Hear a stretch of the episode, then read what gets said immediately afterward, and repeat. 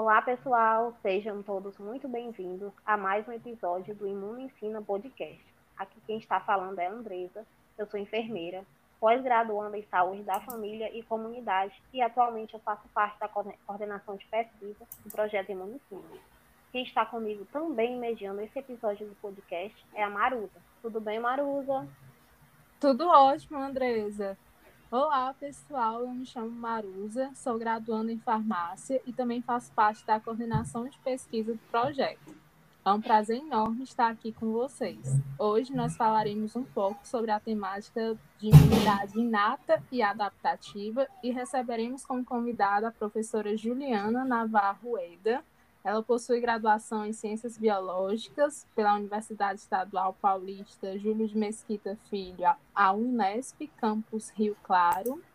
Tem títulos de mestre e doutora em Ciências pela Faculdade de Medicina de Ribeirão Preto, Universidade de São Paulo.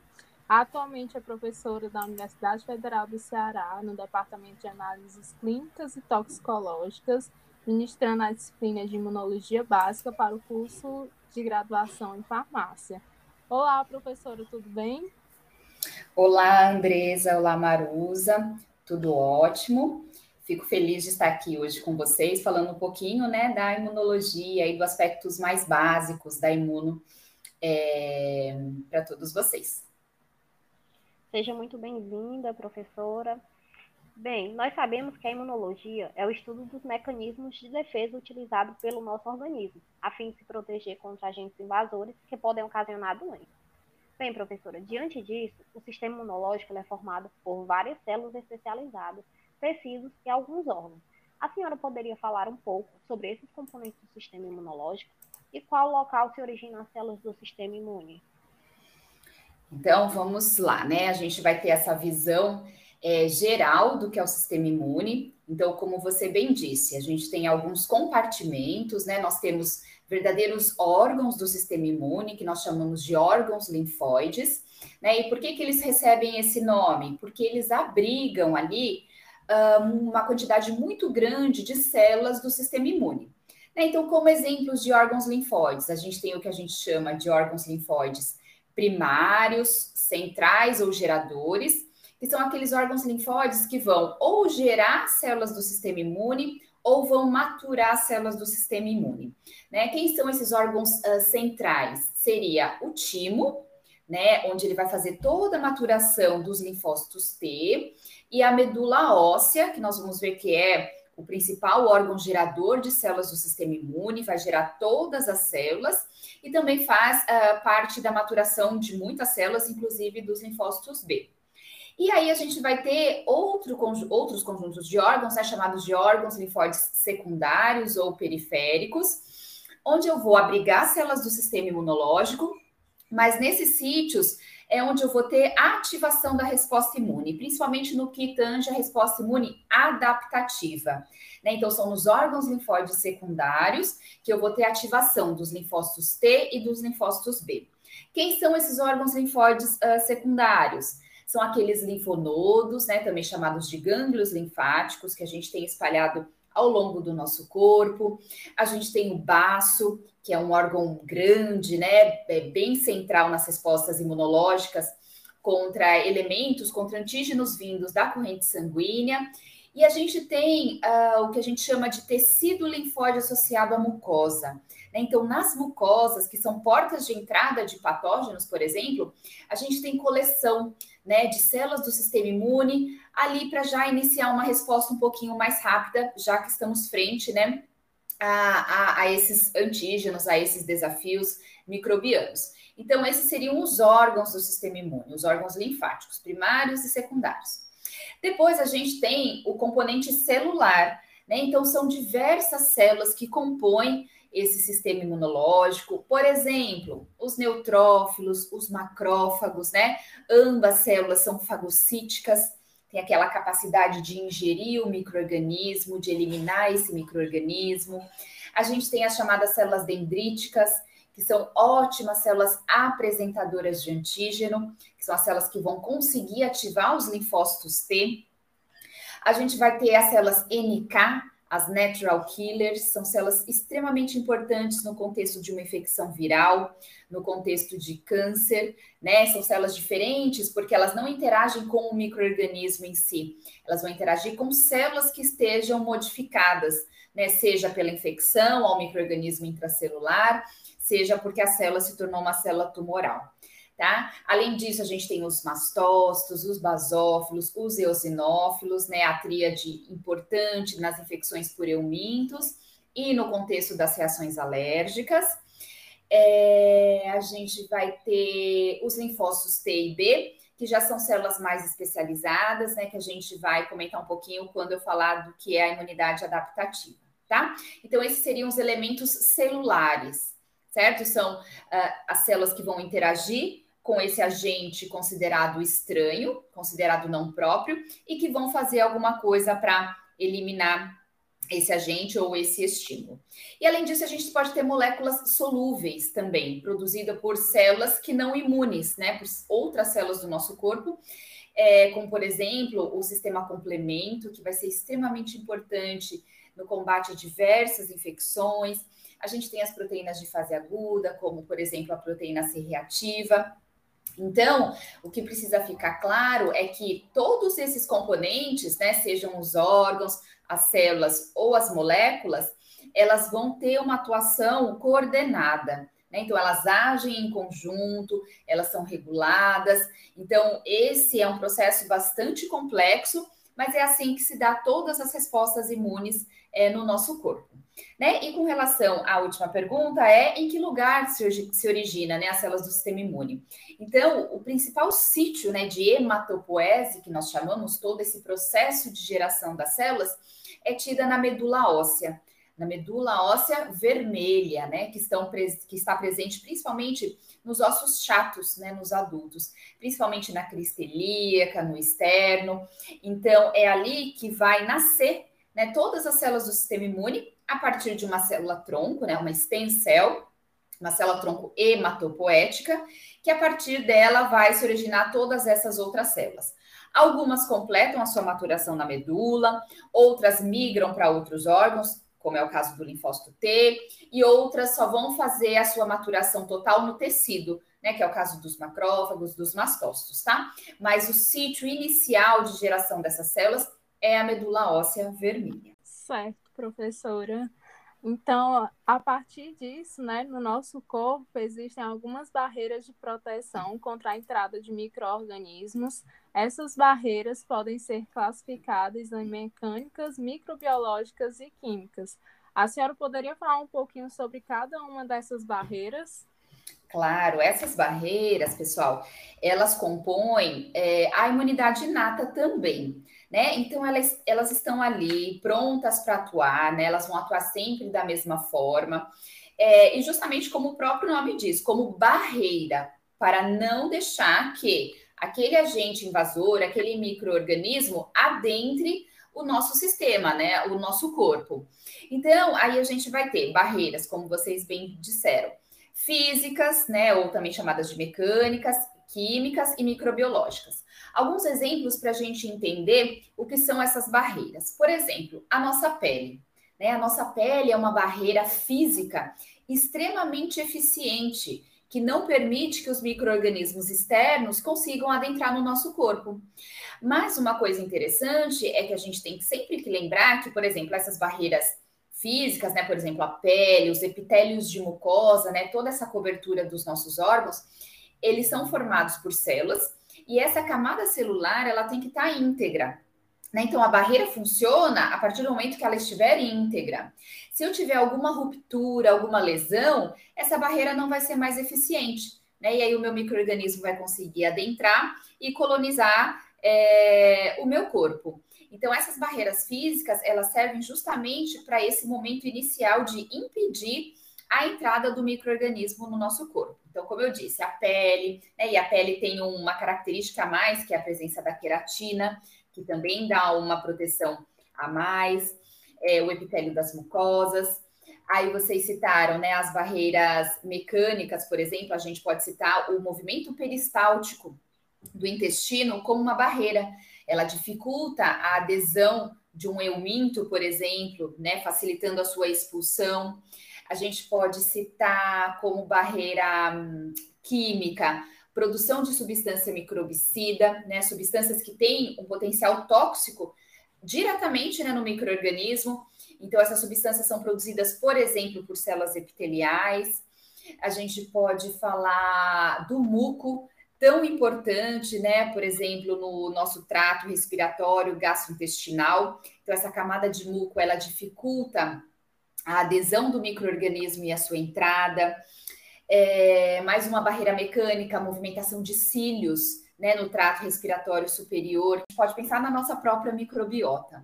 Né? Nós temos vários é, componentes dessa microbiota, não só bactérias, como também fungos, como também vírus, e eles nos auxiliam é, no controle a possíveis agentes patogênicos. Né? Então, eles podem competir por nutrientes, eles podem competir por espaço. Todas essas barreiras agem em conjunto, tanto as físicas, as químicas, as microbiológicas, para impedir a entrada do microorganismo né, no nosso corpo, a sua colonização, a sua proliferação e, num segundo momento, a sua dispersão né, para outros sítios. Então, são uh, mecanismos de imunidade inata. Tá? Então, essas barreiras elas são extremamente importantes e muito eficientes é, nesse controle inicial de uma exposição a um agente microbiano, a um agente patogênico. Excelente, professora. Bem, a senhora já falou um pouquinho sobre imunidade inata, adaptativa, né? Já citou linfócitos B e linfócitos T, é, que são tipos, dois tipos de defesa, né? Do nosso corpo. A senhora poderia é, diferenciar cada um desses tipos de defesa e falar um pouquinho sobre as células envolvidas em cada uma delas? Claro. A, a gente vai ter uma diferença, né? Quando a gente fala de imunidade inata e imunidade adaptativa, a gente tem uma diferença no momento em que essa resposta vai acontecer e a gente vai ter uma diferença nos componentes dessa resposta. Então, a imunidade inata é aquela resposta imune mais rápida, né? Que vai acontecer ali nos primeiros momentos, nas primeiras horas de exposição ao agente considerado estranho certo? Então, é uma resposta rápida, a gente chama é, de uma resposta, a primeira linha de defesa do nosso corpo. Ela é uma resposta já pronta para atuar, ela sempre vai atuar da mesma forma. E aí, quem seriam os componentes dessa resposta imune inata?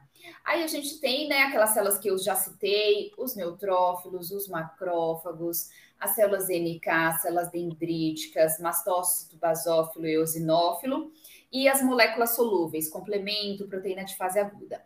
Então, tudo isso vai atuar naquele momento inicial. Vamos colocar aí aquelas 12 primeiras horas, uh, quando essas células conseguiram identificar que eu estou frente a moléculas não próprias, antígenos não próprios, tá? Aquele processo que nós conhecemos como inflamação aguda, nada mais é do que uma resposta de imunidade inata. Né? Então, se vocês lembram, aquelas alterações vasculares, o recrutamento de células da circulação para o tecido, tudo isso aí envolve a resposta imune inata, ok?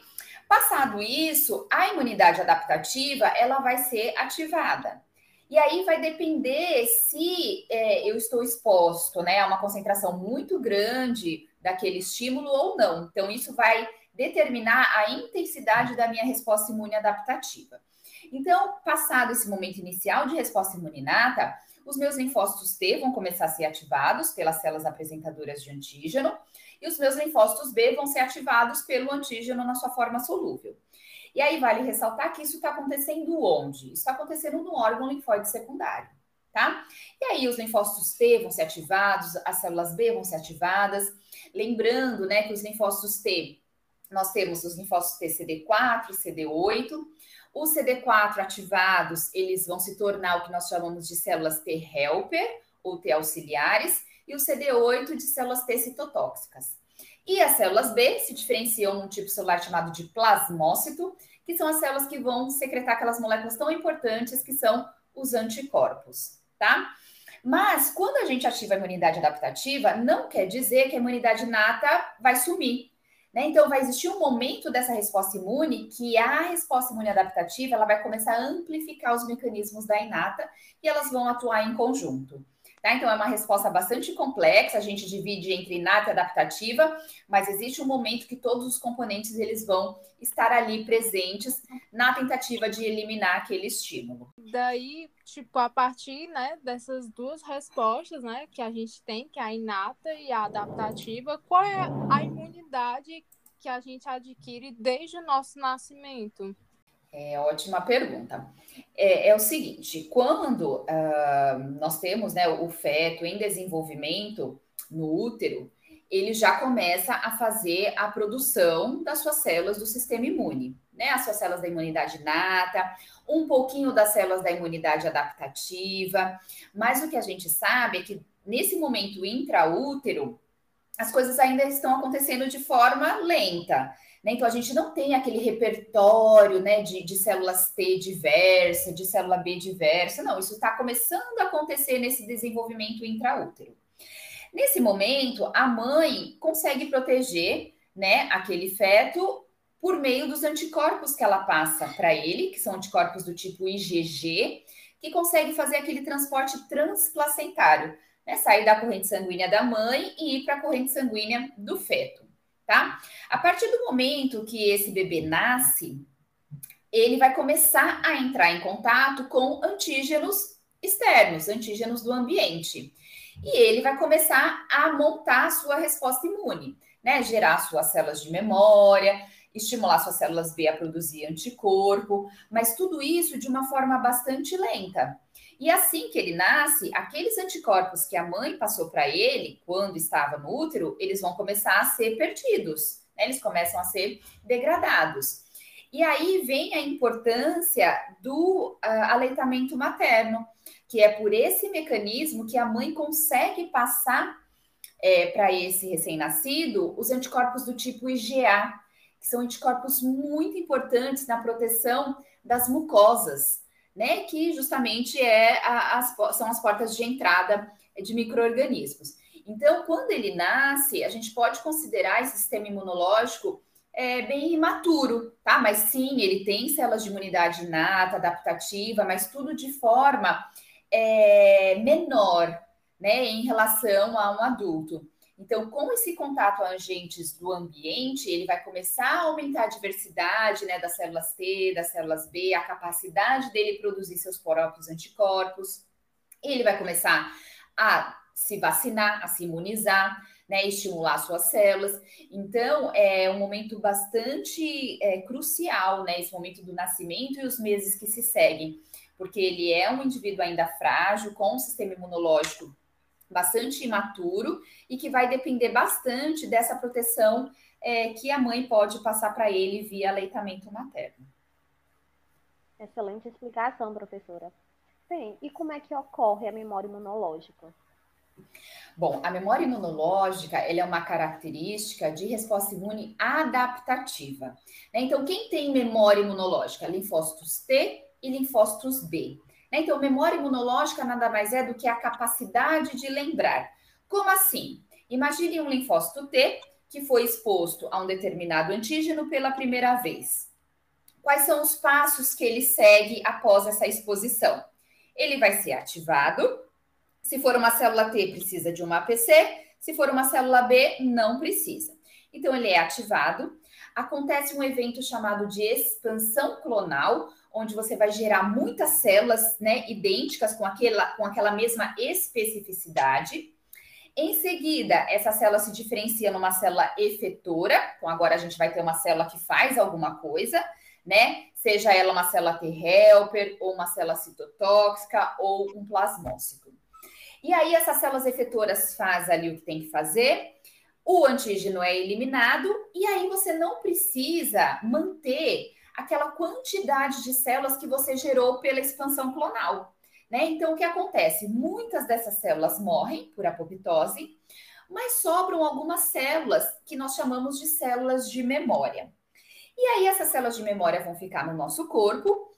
E se eu encontrar aquele mesmo estímulo, né, mais uma vez, o que, que essas células vão fazer? Elas vão fazer toda essa resposta que eu descrevi para vocês, só que o que, que vai acontecer? Tudo isso vai ser de forma mais rápida e mais intensa. Então, é por isso que é tão interessante nós termos memória imunológica contra agentes patogênicos. Que se eu encontrar esse agente patogênico, eu vou agir mais rápido e de forma mais eficiente, tá? E como é que a gente gera essa memória imunológica? Pode ser tanto por uma infecção natural, uma exposição natural, ou pode ser induzida, como por exemplo nas vacinas, onde a gente administra né, de forma artificial o meu antígeno e as minhas células vão fazer todo esse processo que eu descrevi para vocês. Tá? Então, a memória imunológica é essa capacidade que as nossas células, nossos linfócitos T e B têm de fazer uma resposta sempre mais rápida e mais intensa. Certo, professora. É, a gente viu anteriormente, né, que a imunidade ela pode ser diferenciada, né, inata e adquirida, mas falando em relação à imunidade adquirida, ela também pode ser classificada de duas formas, em imunidade moral e imunidade celular. A senhora poderia falar um, um pouco sobre esses dois tipos de imunidade? Sim, aqui é, é uma denominação que fica bastante fácil de entender. Então, imunidade celular vai ser aquela imunidade mediada por linfócitos T, CD4 e CD8. E a imunidade humoral é aquela imunidade mediada pelos anticorpos produzidos pelas células B. Né? E por que, que elas têm esse nome diferente? Então, humor são os fluidos do nosso, do nosso corpo. Né? Então, saliva, leite materno, né? sangue. E é justamente o local onde eu tenho a presença desses anticorpos, né? Por isso que é chamado de imunidade humoral, é essa resposta imune mediada por anticorpos. E a imunidade celular são células, né? São as células em si, é a CD4 e a CD8 que fazem alguma coisa, que fazem a resposta. Então é por isso que a gente divide né, a imunidade adaptativa em celular, então seria mediada por linfócitos T, e a humoral, que seria aquela mediada por moléculas de anticorpo. Bem, a senhora já falou que o sistema complemento é um sistema muito importante, né? E a gente sabe que ele atua tanto na imunidade inata quanto na imunidade adaptativa. Porém, ele atua de, nessas duas imunidades com mecanismos diferentes. A senhora poderia explicar um pouquinho sobre esse sistema complemento? Claro. O sistema complemento, ele é constituído por proteínas, né, produzidas pelo fígado e essas proteínas, elas estão circulando, né? Então, a gente tem uma produção basal dessas proteínas do complemento, mas quando a gente tem um estímulo inflamatório, a presença de um microorganismo, a presença de citocinas pró-inflamatórias, a síntese dessas moléculas aumenta bastante. Então, essas moléculas, elas agem de forma coordenada, né, gerando uma cascata de ativação. Então, uh, as proteínas, elas vão se associando formando complexos enzimáticos que conseguem clivar outras proteínas, gerando subprodutos e assim por diante. Existem três formas da gente conseguir ativar o sistema complemento: a chamada via clássica, a via alternativa e a via das lectinas. Na via clássica, o que, que eu preciso? Eu preciso que o meu microorganismo esteja opsonizado, esteja recoberto por anticorpos tá? E aí vem é, é, essa noção de que o complemento atua em conjunto com a imunidade adaptativa, porque ele precisa de anticorpos para ser uh, ativado, ok? Ele também pode atuar de forma, ser ativado, desculpa, de forma espontânea. Então, naturalmente, nós fazemos hidrólise da molécula chamada de C3 do complemento tá? E o C3B, que é um produto dessa hidrólise, ele tem a capacidade de se ligar à superfície de microorganismo e continuar a cascata do complemento. E a via das lectinas, ela é uma via onde eu preciso de um carboidrato é, no microorganismo, em geral a manose, e essa via vai iniciar com uma lectina ligadora de manose, né, com uma proteína que se liga a carboidrato. Então, a gente tem essas três possibilidades de ativação do complemento, sendo que uma delas nós precisamos de anticorpos, então a gente precisa que a imunidade adaptativa esteja acontecendo, para que no final eu tenha o quê? Qual que é a função do complemento, né? Então eu vou ativar essas vias para que no final aconteça três coisas. A primeira coisa é eu conseguir gerar fragmentos que fazem esse recobrimento do microorganismo, essa opsonização. Isso facilita muito a fagocitose, então eu consigo fagocitar melhor o microorganismo. Eu quero também gerar fragmentos que amplificam a minha resposta inflamatória, que ativem, por exemplo, os meus fagócitos. E eu quero também gerar fragmentos que formem um poro na membrana do microorganismo, né? Um, um poro que é formado por um complexo que nós chamamos de MAC, complexo de ataque à membrana, e ele causa um desequilíbrio osmótico nesse microorganismo e vai acabar ocorrendo a lise dele. Então, o complemento ele é extremamente importante no contexto de infecções por bactérias, por vírus e até por fungos. Tá? Então, ele une tanto a imunidade nata, na verdade, ele é um mecanismo de imunidade nata, mas ele tem uma via que é a via clássica que depende dos anticorpos produzidos pela imunidade adaptativa. Além dos tipos, né, professora, que a gente viu dessas respostas imunes, nós também temos o que classificamos de imunidade ativa e imunidade passiva. A senhora poderia dizer um pouquinho qual é a diferença entre elas? Poderia citar alguns exemplos, tanto da imunidade ativa como da imunidade passiva? Com certeza. Para a gente definir esses dois conceitos, nós temos que pensar como é que o nosso corpo está trabalhando. Então, por exemplo, na imunidade ativa, o que quer dizer? que o nosso corpo está ativamente montando aquela resposta imune. Como assim? Quando eu estou frente a um microorganismo, né, e eu tenho uma infecção por esse microorganismo, o meu sistema imune vai ativamente reconhecer esse, esse elemento, né, esse agente estranho, e montar uma resposta imunológica. O mesmo acontece quando a gente toma uma vacina, por exemplo. Então, a gente recebe a vacina, o nosso corpo reconhece aquele antígeno e ativamente vai montar a resposta imunológica, vai montar as células, né? Vai ativar células, vai gerar células de memória, vai gerar anticorpo. Então, o nosso corpo ativamente está montando aquela resposta.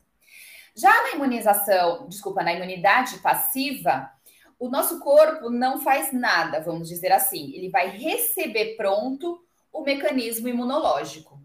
Exemplos de imunidade passiva: então, quando a gente tem um, acidente, por exemplo, contra com um animal peçonhento, né, uma serpente, uma aranha, um escorpião, a gente pode tomar um soro, né?